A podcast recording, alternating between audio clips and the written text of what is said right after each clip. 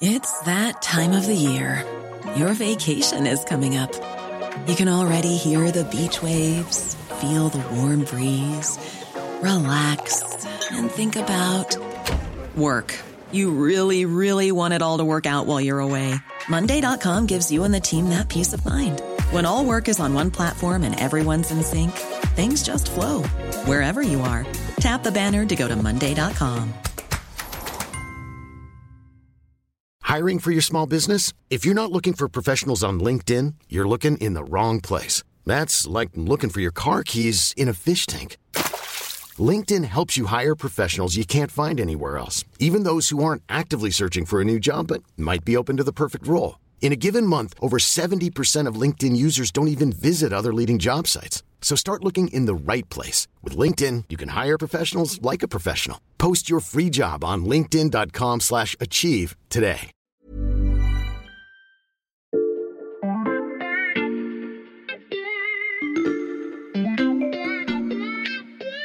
Salut, c'est Xavier Yvon. Nous sommes le jeudi 1er juin 2023. Bienvenue dans La Loupe, le podcast quotidien de l'Express. Allez, venez, on va écouter l'info de plus près. Chers auditeurs, je voulais commencer cet épisode par... Ah, pardon, euh, je dois vous dire que je ne coupe pas toujours les notifications de mon portable pendant un enregistrement au cas où une information utile à l'épisode tomberait. Alors, Evgeny Prigogine accuse à nouveau l'armée russe de ne pas fournir assez de munitions à Wagner. Bon, rien de très neuf, je reprends. Excusez-moi. Alors, je disais, vous le savez, dans la loupe, décidément, les États-Unis annoncent des sanctions contre Wagner au Mali. Bon, je vais y arriver cette fois. Eh bien non. Selon les renseignements britanniques, Wagner s'est totalement retiré de Bakhmut. Hmm, c'est vrai que c'était prévu pour ces jours-ci. Bon, je coupe les notifications, mais vous l'aurez compris, s'il y a bien un nom auquel on ne peut pas échapper dans l'actualité aujourd'hui, c'est celui de la milice russe Wagner. Ces derniers mois, on y a même consacré plusieurs épisodes de La Loupe, que ce soit pour évoquer le parcours de son patron, Evgeny Prigogine, la place de Wagner en Afrique ou encore la stratégie militaire de la Russie.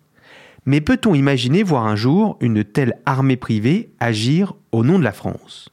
Alors que la loi de programmation militaire pour les années à venir est examinée en ce moment à l'Assemblée nationale, le budget de notre défense est au cœur des débats. Et si l'argent ne peut pas tout régler, c'est peut-être l'organisation des troupes qu'il faut revoir. Dans cet épisode, vous allez découvrir que Wagner n'est que la partie visible d'un business florissant, les sociétés militaires privées se multiplient dans le monde et peut-être bientôt en France.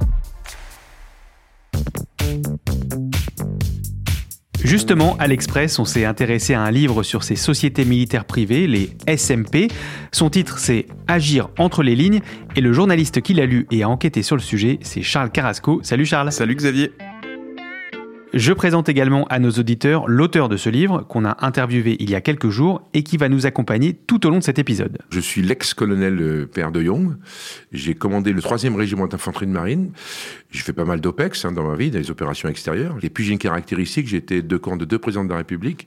J'étais euh, aide de camp du président Mitterrand en 94 et après j'ai fait tout le début du, du, premier septennat de Jacques Chirac jusqu'en 99. L'avantage, ça me donne une vision à la fois opérationnelle par ma vie militaire et très politique par l'angle ben, de mon observation que j'ai pu avoir avec les chefs d'État.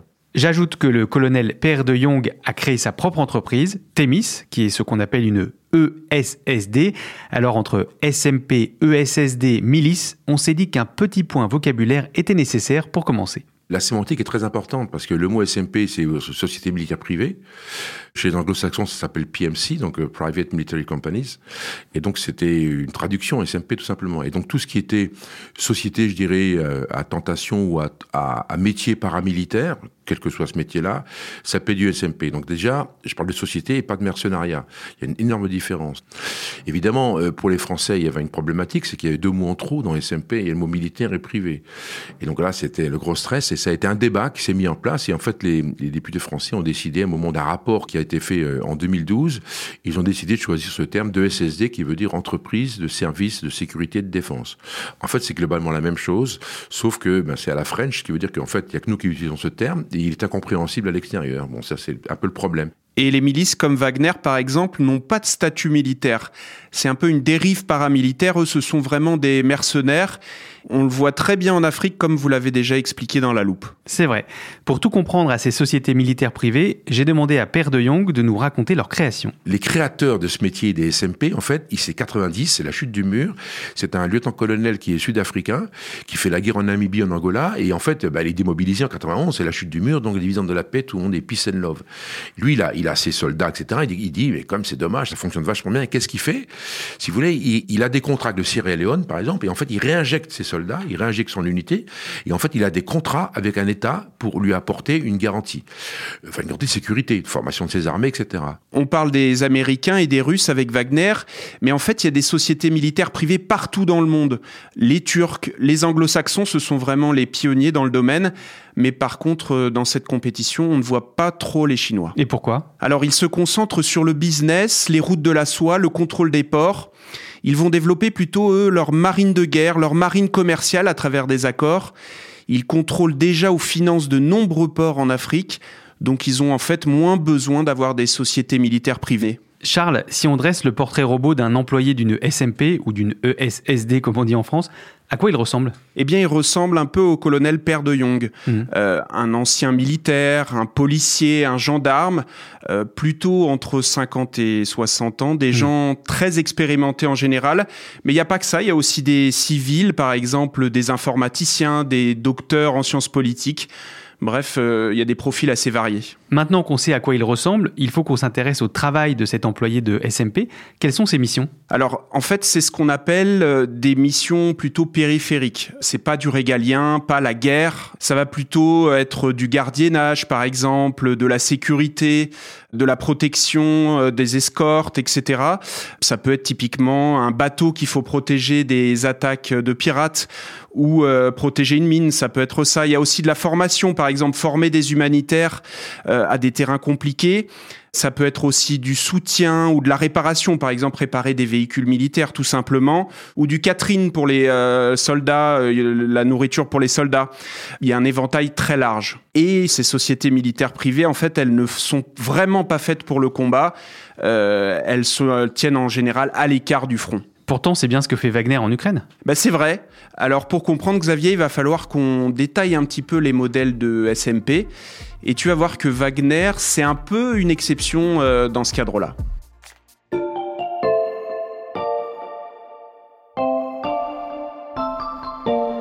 Chers auditeurs, je vous avoue que j'ai coupé avant la fin une réponse du colonel Père de Jong. Il nous a donc expliqué la création d'une SMP au moment de la chute du mur de Berlin, les missions de sécurité au Sierra Leone et il ajoutait ceci. Le Sierra Leone n'avait pas un sou. Donc en fait, il a mis en place un modèle selon lequel il a dit vous allez me payer en participation dans vos mines de diamants. Ça aurait pu être n'importe quoi d'autre. Mines de diamants. Alors évidemment, mines de diamants, etc. Ça, ça commence à devenir chaud. Mais ça s'appelle un business model. Et je veux dire que pour l'instant, c'est pas illicite. Ce qui était illicite, c'est l'usage des armes. C'était plutôt les, le côté très violent qu'ils avaient. Mais, mais ce business model était parfaitement, enfin, ce modèle économique était parfaitement licite. Alors en fait, ça c'est un premier modèle de SMP, mais Père de Young, tu as certainement parlé, euh, Xavier, de Blackwater. Oui, une autre société militaire privée bien connue. Oui, en fait, elle est considérée, cette SMP, comme la plus puissante euh, armée euh, privée au monde. Hmm. L'âge d'or de Blackwater, c'est les années 90-2000, avec l'Irak et l'Afghanistan, notamment à l'époque de George Bush et des néoconservateurs. Hmm. Et eux, en fait, ils fonctionnent sur un autre modèle. Ils ne vont pas obéir à un gouvernement étranger ou à un client privé. En fait, leur seul client, c'est l'État américain. Alors, entre ces deux modèles, eh bien, tu as Wagner. C'est que c'est un modèle dans lequel ils travaillent au profit de l'État russe, bien évidemment. Et puis vous avez le business model où en fait en Afrique aujourd'hui ils ont des contrats. Donc c'est pas Wagner, c'est des filiales de Prigogine. Et donc il a des filiales, des centaines de filiales dans lesquelles il a des participations de l'ordre de 10, 50%, 80%. Il y a dans tous les domaines, dans le domaine du pétrole, du gaz, des diamants, de l'or, du cuivre, du fer, etc. Et il négocie au cas par cas avec les États la rémunération de la prestation de Wagner dans les États africains. Et au milieu de tout ça, vous avez des centaines d'SMP, de SSD, qui ont des activités spécialisées techniques, de formation, de tout. Encore une fois, le, monde entier aujourd'hui, quelque part, se wagnerise. Et on voit que notre, système, on va vers une espèce de sous-traitance généralisée. Le monde entier se wagnerise. Charles, ces différents modèles qu'on a décrits là, ça ressemble finalement à n'importe quel secteur économique? Oui, c'est exactement ça. Non seulement c'est une activité économique, mais en plus ça crée de l'emploi, ça crée de l'activité pour les militaires en reconversion ou à la retraite, des gens finalement bien formés qu'on peut recycler. Mhm.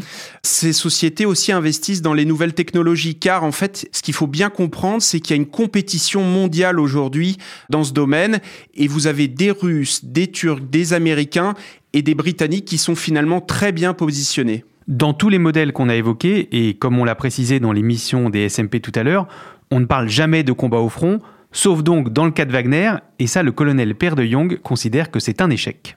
Il est hors de question de confier, si vous voulez, l'usage des armes et l'emploi de la force, si vous voulez, légitime pour des mercenaires ou pour des, des gugus comme Wagner, enfin en tout cas des milices. Donc je récuse totalement cette activité. Je prends un exemple très très technique.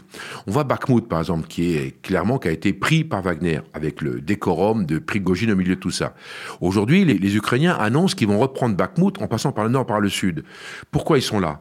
Parce qu'en fait, quand vous êtes dans, un système linéaire, dans une, sur un front, si vous voulez, l'unité qui est au centre, elle a des officiers de liaison avec la gauche, donc avec le sud par exemple, et puis avec le nord, avec la droite.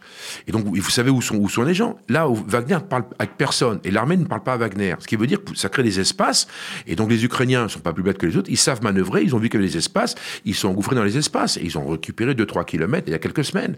Donc on voit bien que le mode de fonctionnement premier échelon est un mode qui est vraiment absurde. Enfin, à mon avis, c'est hors, hors de propos. Et le deuxième point, si vous voulez, c'est le fait que le système russe ait délégué l'usage de la force totale, donc la destruction de son ennemi, parce que être dans l'armée, c'est tuer son ennemi, point final. C'est une mission qui est noble. Et donc quand on fait cette mission à des brutes, ben, vous avez des problèmes que Wagner a eu. Donc si vous avez des brutes avec l'histoire de masse, et oui, il y a des meurtres, etc.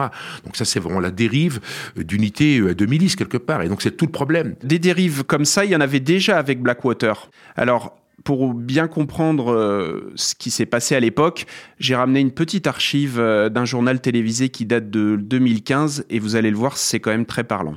Une quinzaine d'Irakiens désarmés tués à Bagdad par des gardes d'une société privée. Huit ans plus tard, après sept semaines de délibération, la justice américaine a prononcé son verdict contre les anciens employés de la société Blackwater. On a bien compris comment fonctionnaient toutes ces sociétés militaires privées. Il est temps de se demander si la France peut encore ignorer cette wagnerisation du monde.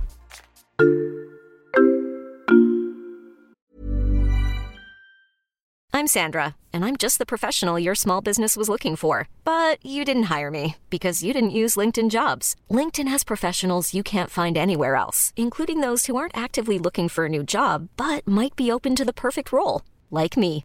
In a given month, over 70% of LinkedIn users don't visit other leading job sites. So if you're not looking on LinkedIn, you'll miss out on great candidates like Sandra. Start hiring professionals like a professional. Post your free job on linkedin.com/achieve today.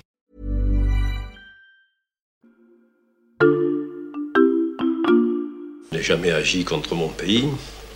Au contraire, j'ai toujours cherché à, à préserver mes origines. Euh, et bien sûr à ne pas mettre mon pays en difficulté. Alors, celui que tu entends là, Xavier, c'est Bob Denard. Mhm. Bob Denard, en fait, c'était un mercenaire très célèbre. Euh, il a été formé dans la marine nationale française. Son nom apparaît au Congo belge, en Angola, au Nigeria, au Gabon et dans un coup d'État raté au Bénin, mais surtout aux Comores euh, en 1975. Euh, en fait, il est à l'origine d'un coup d'État au moment de l'indépendance de la colonie française et alors qu'il est sous le coup d'un mandat d'arrêt du tribunal de Paris, il revient aux Comores en 1995. L'actualité internationale, 24 heures après le début du coup d'État aux Comores, le mercenaire français Bob Denard et les putschistes semblent avoir la situation bien en main. Et pourquoi Charles, tu me parles de ce Bob Denard? Eh bien, on pourrait dire qu'il est à l'origine d'une forme de traumatisme en France. En fait, on dit que Bob Denard agissait au nom de ce qu'on appelle le déni plausible. Ah, je t'arrête là, Charles. Le déni plausible, Père de Jung nous en a donné une définition. Voici l'extrait. Le déni plausible, c'est d'avoir un outil ou une structure ou quelqu'un qui agit en votre nom, mais en fait, c'est vraiment la possibilité pour un donneur d'ordre de dire qu'il n'est pas concerné par ce qui se passe sur le terrain. C'est le cœur du cœur. Donc si ça se passe mal, c'est pas moi. Si ça se passe bien, c'est moi. Je range cette définition dans notre armoire. Et si je comprends bien, ça veut dire que Bob Denard agissait pour l'État français au nom de ce déni plausible. C'est ça. Sauf qu'en 1995, c'était un peu le coup d'état de trop. Mhm. À l'époque, c'était Jacques Chirac qui est président. Euh, 1996, il annonce la professionnalisation des armées. Et donc, il y a finalement un débat qui s'est engagé après 1997 sur, en fait, l'idée d'interdire le mercenariat. Et cette réflexion, ça a été, euh, on l'a poussé jusqu'à un vote sur une loi anti-mercenaires qui date d'avril 2003 Mhm. et qui finalement bloque un peu la réflexion autour des sociétés militaires privées en France depuis cette époque. Le débat est donc bloqué. Est-ce qu'il y a d'autres raisons pour lesquelles la France ne s'est pas encore engagée autant que d'autres pays sur la question des sociétés militaires privées? Oui, en fait, euh, dans nos armées, il y a un côté très vertical. Euh, on n'aime pas déléguer à d'autres euh, ce que le politique finalement dit de faire. Il y a un côté régalien qui est très très important dans les, dans les armées. Et finalement, comme dans tous les domaines, on le voit, euh, les sociétés militaires, eh bien, les anglo-saxons, eux, sont beaucoup plus libéraux dans la matière. Et puis structurellement, presque historiquement, les militaires français, ils ont toujours été réticents euh, vis-à-vis des civils et même des réservistes. Mais Charles, est-ce que la France aurait besoin de ces SMP Alors, certains plaident pour ça, Mhm. avec comme argument d'abord pour des raisons d'effectifs. Selon l'expression d'un secrétaire à la défense américain, le soldat est rare, donc il est cher. Ah oui, cette citation, Père de Young me l'a aussi sortie. Et donc, si le soldat est rare, il faut l'utiliser pour sa fonction première. Votre soldat, il est recruté, il est payé que pour son action de combattant et pas pour une action de, de je sais pas, de repriseur de chaussettes ou éventuellement de, de conducteur de bus. Vous voyez ce que je veux dire? Donc, il y a toute une série d'activités. Et on le voit en France, il y a eu vraiment une chute des effectifs, une évaporation euh, finalement des militaires. Le ministère des Armées a reconnu récemment euh, qu'entre 2019 et 2022, il y a eu une hausse globale des départs de l'ordre de 6%. Mhm. Alors l'administration, en fait, a de plus en plus de mal à recruter, ça c'est très clair, parce que finalement, bah, certains préfèrent exercer dans le privé euh, avec de meilleurs salaires. Il est aussi de plus en plus difficile finalement de fidéliser les soldats. Euh, les missions se sont restreintes. Euh, on le voit à l'image de la mission Sentinelle, qui par exemple est pas forcément très valorisante pour un soldat et qui finalement n'est pas de nature à déclencher l'enthousiasme. Et derrière tout ça, il y a une question de budget dont Père de Jong t'a forcément parlé. Ça coûte moins cher d'avoir des ESSD comme euh, prestataires qu'avoir une armée française. Parce qu'un soldat, quand vous le recrutez pour une activité, vous l'avez pour 25 ans. Et en plus, avec des problèmes de fidélisation, etc. C'est le cas aujourd'hui euh, qu'on a dans les régiments professionnels. Donc, on voit bien qu'une SSD, il y a une prestation qui va durer un an, deux ans, trois ans, cinq ans, sera toujours moins cher que d'avoir un gars, un troufion qui est là pour 25 ans. Premier point. Deux, quand le troufion, il se casse une jambe, il part à l'hôpital, il n'est pas remplacé. Dans une SSD, c'est une société. Donc, le gars se casse une jambe, automatiquement, mais il sera remplacé. La société est tenue par contrat de le remplacer. Il y a une prestation. Ce qu'il faut, c'est rationaliser, avoir un regard froid sur le sujet, et puis mettre sa carte sur table. Est-ce que c'est intéressant ou c'est pas intéressant? Si c'est pas intéressant, on le prend pas. Si c'est intéressant, on le prend. Mais faut avoir ce débat. Donc, des questions de budget, d'effectifs? Oui, et j'en ajoute une autre, euh, Xavier. Mhm. Euh, en fait, une perte d'influence en Afrique, dont vous avez déjà beaucoup parlé euh, dans la loupe, C'est vrai mais ça a des conséquences. Le modèle finalement où l'armée circule, où elle a envie, c'est un petit peu terminé, on est un petit peu derrière. Le Burkina, le Mali, le Niger, tous ces exemples montrent. Euh, finalement, il faut mettre en place ce que les Américains appellent le light footprint, c'est-à-dire moins de militaires sur place en permanence. Et les SMP euh, peuvent avoir un rôle important euh, dans ce cadre-là. Le militaire, par essence, est beaucoup plus visible. Mhm. En Afrique, aujourd'hui, on veut beaucoup moins de militaires français sur le terrain. Et les SMP collent finalement à ce modèle beaucoup plus agile, beaucoup plus flexible que des grosses armées. Je l'ai dit en introduction, la loi de programmation militaire, qui prévoit les budgets et les directions à suivre pour l'armée dans les années à venir, est en cours d'examen à l'Assemblée nationale. Un budget de plus de 410 milliards d'euros entre 2024 et 2030. J'ai demandé au colonel Père de Young si dans ce contexte, les SMP étaient vraiment nécessaires. Je pense que euh, la- Commission de la défense nationale a débranché la réflexion autour de l'emploi potentiel des ESSD à cause de ça. En disant, vous comprenez, on va attendre les 2% du PIB, etc. Il n'y a pas besoin. Mais quand vous grattez bien, quand vous enlevez, si vous voulez, la modernisation du système nucléaire, quand vous enlevez la partie euh, reconstitution des stocks, pour acheter des missiles, des obus, etc., quand vous enlevez la partie, euh, euh, comment dire, construction d'un autre porte-avions, quand vous enlevez l'inflation, qu'est-ce qui reste? Pas grand-chose. Donc le problème, en fait, cette LPM, c'est une LPM de rattrapage. J'ai un autre problème avec cette LPM, vous dire ce que c'est. C'est que la guerre en Ukraine n'est pas finie. Et on pourra s'y attendre réellement lorsqu'on saura quelle est la menace effective. Est-ce que les Russes vont perdre la guerre? Est-ce qu'ils vont la gagner? Est-ce que ça va être un truc neutre? J'en sais rien, personne n'en sait rien. Et c'est à partir de là qu'on va créer un, vrai modèle. Oui, en fait, euh, la thèse de Père de Jong est que la France trouve sa place finalement, euh, qu'il y ait de plus en plus de SMP françaises avec des rôles accrus. Pour lui, en fait, ça permettrait de créer de l'influence bon marché, beaucoup moins cher, euh, là où les Russes, les Anglais, les Américains, eux, sont très actifs et la France un petit peu absente. Hmm. Mais l'avantage de la LPM, c'est que ça a rouvert le débat sur le sujet et que certains chefs militaires y sont à l'écoute, même si ça ne fait pas consensus, hein, loin de là. Euh, récemment, j'ai eu au téléphone le général Benoît Durieux, qui est le président de l'Institut des hautes études de la défense euh, nationale, donc une, un peu une référence dans le domaine. Et clairement, pour lui, le militaire, c'est vraiment le bras armé du politique et il ne faut pas que le privé s'en empare. Mmh. Euh, sans compter le risque de divulgation en fait de données confidentielles et le prix, qui est un argument qui est souvent avancé. Pour lui, les services d'une SMP, c'est loin d'être donné et finalement, pour lui, renoncer à certaines missions de l'armée, eh bien, ce serait une forme de démission. Le débat est à nouveau ouvert sur les sociétés militaires privées en France. Merci beaucoup Charles pour tes explications. À bientôt. Merci également à l'ancien colonel Père de Jong. Tous les articles de nos journalistes sur l'actualité militaire sont à retrouver sur l'express.fr. Alors chers auditeurs, tapez l'adresse dans votre moteur de recherche et cliquez sur je m'abonne. Et pour ne rater aucun épisode de La Loupe, pensez à nous suivre sur votre plateforme d'écoute favorite, par exemple Deezer, Spotify ou Podcast Addict. C'est là que vous pouvez nous laisser des étoiles et des commentaires. Cet épisode a été écrit par Charlotte Barris, monté par Mathias Pengili et réalisé par Jules Cro. Retrouvez-nous demain pour passer un nouveau sujet à La Loupe.